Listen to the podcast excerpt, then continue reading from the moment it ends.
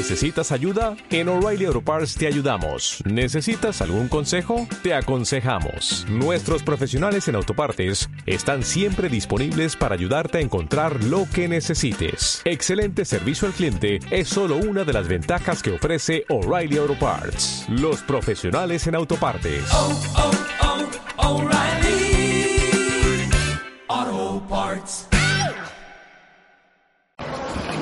Vamos con el, con el antifascismo. El fascismo en, los tiempos de crisis es, es cuando se hace fuerte, porque crea el caldo de cultivo en, en- en argumentos populistas y fáciles y poco rigurosos y totalmente falsos. O sea, los argumentos que, que da el fascismo no van a la raíz del problema. Buscan cabeza de turco para canalizar el descontento general.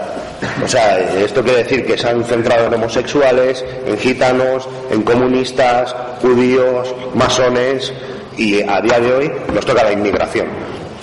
El discurso fácil de- del fascismo en contra de la inmigración es que vienen a quitarnos nuestro trabajo y se aprovechan encima de nuestra sanidad y nuestras prestaciones. Vótanos a nosotros que la arreglamos. Esto, o sea, son falacias y, mentiras podridas, porque todos tenemos un derecho a la, sanidad, a la educación y a todo.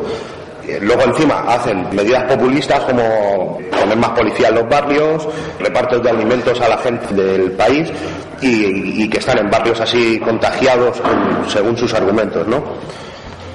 Estos partidos fascistas suponen un problema si no se le combate debido a la desesperación y al hartazgo de la gente. O sea, si nosotros no hacemos nada desde los barrios, eh, la gente eh, está harta de, siempre lo mismo y que al final el discurso fácil es el que, el que le vota.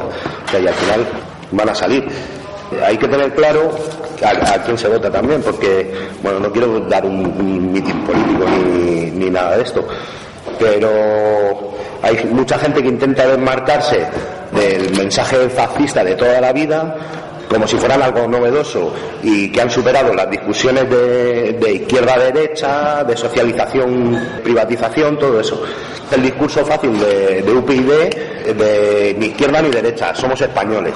Eso ya lo decía José Antonio en el 31, eso está más oído que la hostia. Pero si sigue la gente ahí con ellos, ¿sabes? Esto es la tercera posición de- del fascismo, que es un eufemismo para que hacer que el fascismo cabe, cale en la gente usando nuevos términos para engañarlo. Vamos, no para engañarlo, porque para engañar al que pueda. O sea, esto quiere decir que, que las teorías de corte eh, neofascista se distancian muchísimo del, del fascismo clásico y alegan estar alejadas y haber superado la dialéctica de izquierda a derecha. Que tener claro que los fascistas nunca se definen como tal, siempre, o sea, nunca se definen como extrema derecha, siempre rechazan el socialismo y las teorías del capitalismo. Entonces, yo creo que, que eso lo tenemos, lo tenemos que tener claro.